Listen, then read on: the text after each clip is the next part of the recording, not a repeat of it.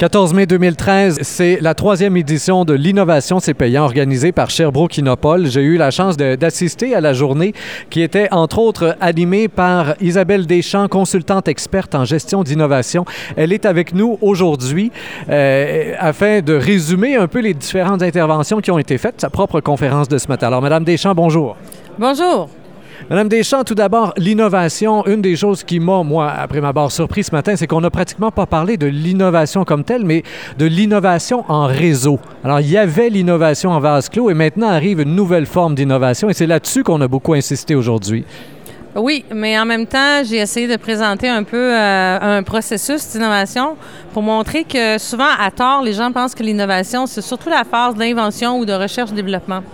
Mais l'innovation, par définition, et c'est des définitions euh, acceptées euh, au niveau de l'OCDE et partout dans le monde, ça veut dire qu'il faut que ça soit quelque chose de nouveau, oui, mais qui est utilisé commercialement ou partout dans le monde. Donc, ça veut dire que les phases de commercialisation, de distribution sont incluses dans l'innovation. Et ça, ça augmente encore plus l'importance de travailler en réseau parce qu'il faut non seulement des réseaux de chercheurs ou de développeurs, mais aussi des réseaux de commercialisation. Donc, ça englobe euh, beaucoup d'éléments. Et euh, l'acronyme maintenant d'innovation en collaboration en réseau euh, ou innovation ouverte, c'est tous des acronymes qui ont des connotations un peu différentes. Mais de toute façon, l'idée, c'est de voir qu'il faut innover. Il faut se rendre jusqu'à la commercialisation et il faut le faire en équipe. Vous avez insisté beaucoup sur les différents avantages de l'innovation. Une, entreprise qui innove pas va être éventuellement amenée à être quelque chose comme sclérosé ou je ne sais pas trop.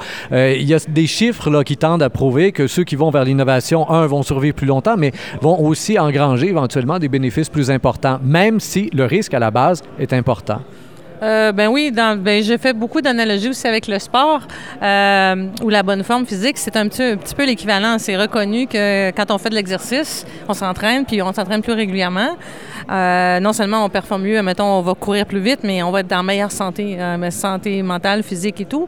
Mais l'innovation, c'est un petit peu la même chose. C'est un petit peu comme le bon maintien de la forme, de se tenir à jour, de se tenir au courant, de garder nos neurones euh, en action et de se connecter, comme j'ai montré, à d'autres cerveaux, à d'autres neurones et d'essayer d'inventer des choses, d'innover, de créer des choses nouvelles, constamment nouvelles.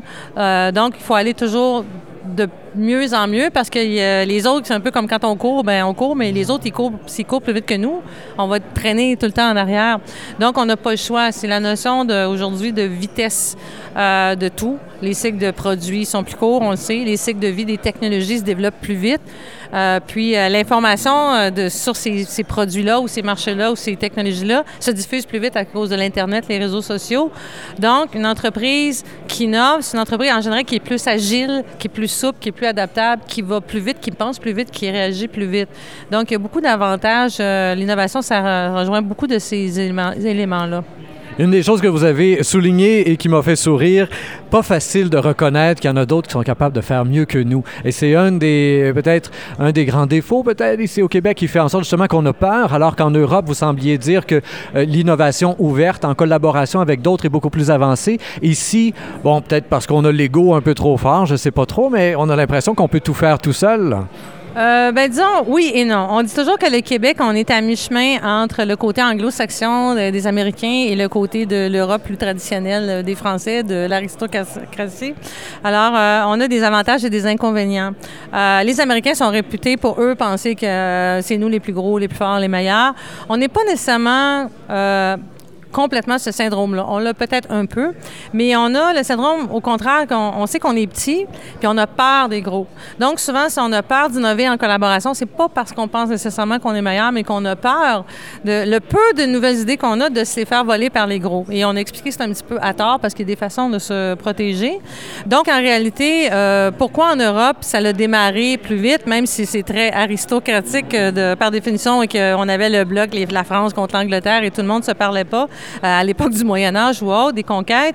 Maintenant, c'est que eux, quand les États-Unis se sont développés, euh, c'est un nouveau pays, s'est développé tellement vite dans l'après-guerre, il est devenu le leader mondial dans tout, tellement gros, et c'est la première puissance au monde. Et là, eux, ils se sont dit, qu'est-ce qu'on fait? On est tous des petits pays, la France, l'Italie, la Finlande, tous des petits pays que individuellement, ils ne pouvaient pas compétitionner contre les États-Unis. Donc, c'est là qu'ils ont créé le bloc européen.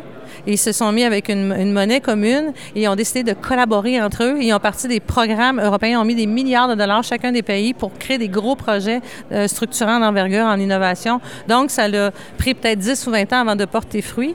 Mais c'est tout un historique qui est basé justement sur le fait qu'ils ont reconnu très tôt, puis il n'y avait pas le choix, que pour garder leur puissance économique, il fallait qu'ils se mettent ensemble.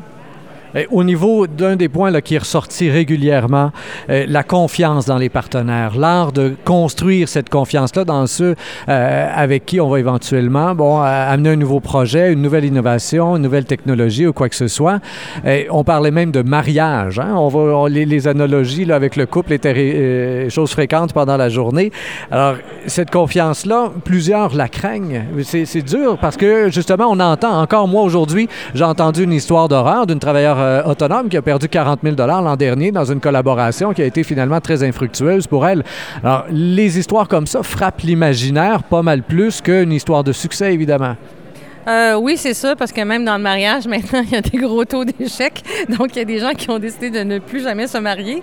Euh, c'est pas facile, parce que ça demande, autant que le mariage dans la vie privée que dans, la, vie plus professionnelle, de faire des alliances c'est sûr que ça demande euh, une certaine ouverture, puis de s'ouvrir, puis de développer, de devenir intime avec quelqu'un. Parce que quand on met une grosse partie de son savoir en connexion avec le savoir de quelqu'un d'autre, puis que qu'on soit travailleur autonome ou entreprise technologique, si on a fait une découverte ou autre, c'est quand même une grosse partie de notre euh, de notre savoir qui vaut quelque chose dans l'entreprise. Donc, euh, c'est un petit peu inquiétant. Mais en même temps, bon, j'ai beaucoup parlé justement de la nature humaine, l'importance, c'est la base des, valeurs humaines, de la culture on n'y échappe pas. Des êtres humains, c'est des êtres humains. Et je dis toujours, toujours à mes étudiants en génie, euh, depuis 30 ans, j'ai gradué en génie, les technologies sont comme 100 fois supérieures, mais l'être humain, on ne s'est pas amélioré de 100 fois. Donc, on évolue peut-être, on est peut-être un demi de 1% plus ouvert ou plus collaborateur. Peut-être les réseaux sociaux, l'Internet ou autres aident. Donc, il y a des mécanismes. La nouvelle génération, on dit toujours qu'ils sont plus ouverts, qu'ils sont plus connectés sur les autres. Euh, ça reste à voir. Mais c'est sûr que c'est l'être humain, c'est la nature humaine. Puis, euh, c'est très difficile de, changer ces choses-là. Au niveau financier, cela dit, ça semble euh, valoir la peine. Euh, à plusieurs reprises, on a insisté sur le fait que, par exemple, quand on commence à, investir en recherche et développement, on peut mettre un dollar du, côté de l'entreprise et après ça, avec les différentes subventions, on peut aller chercher là, 70% euh, donc comme un, 3 dollars pour un dollar investi, si je me souviens bien. C'était un des chiffres qui a été avancé aujourd'hui. Ah oui, même dans certains cas, c'est plus que ça.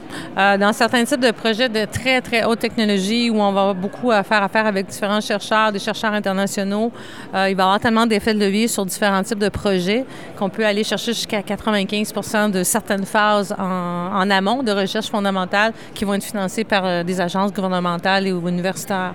Donc, ça vaut la peine pour une entreprise de se connecter des fois sur ces sources d'idées-là, puis de, si elle développe cette intimité-là avec des chercheurs d'aller chercher l'effet de levier que eux ont droit à certaines subventions que l'entreprise n'a pas le droit.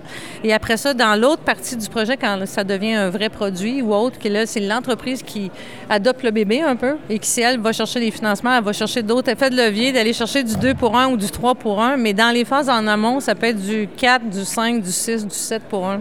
Euh, plus c'est scientifique, bien, plus les gouvernements donnent des effets de levier.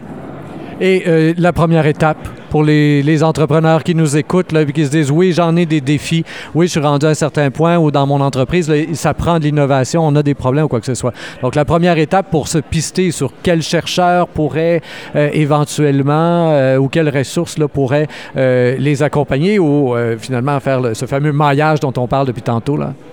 Bien, souvent, on a parlé qu'il y a des intervenants de première ligne, euh, les CLD, les CCTT, les centres de collège de transfert technologique.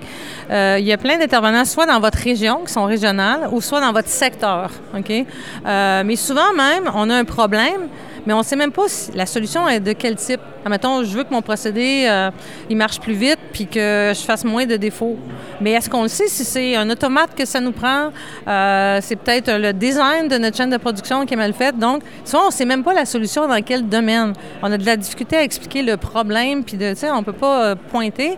Donc, c'est pour ça que souvent, un intervenant de première ligne plus généraliste, il va écouter notre problème, il ou elle, puis il va voir un peu, ah oui, mais ça, c'est un problème d'automatisation, ça, c'est un problème... Et c'est qui, là, cet intervenant plus généraliste? Bien, comme on a mentionné, ça peut être euh, dans, les centres locaux de développement. De plus en plus, il y a des conseillers, conseillères sectoriels qui connaissent différents domaines, qui sont capables de poser des questions et de comprendre. C'est pas juste des euh, généralistes qui ont une formation, mettons, juste en comptabilité ou autre. Ils ont, ils ont, des formations techniques, des ministères qui ont des premières lignes pour les, les services d'aide à l'innovation.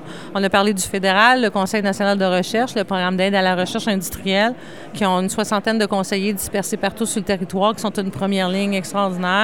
Euh, on a parlé aussi des réseaux des collèges euh, des transferts technologiques, le réseau Transtech, qui sont 46 collèges.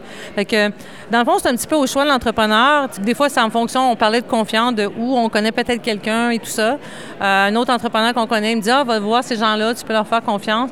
Fait que là, ils vont référer, mais après ça, cette personne-là à qui on explique notre problème général va nous aiguiller vers les bons spécialistes.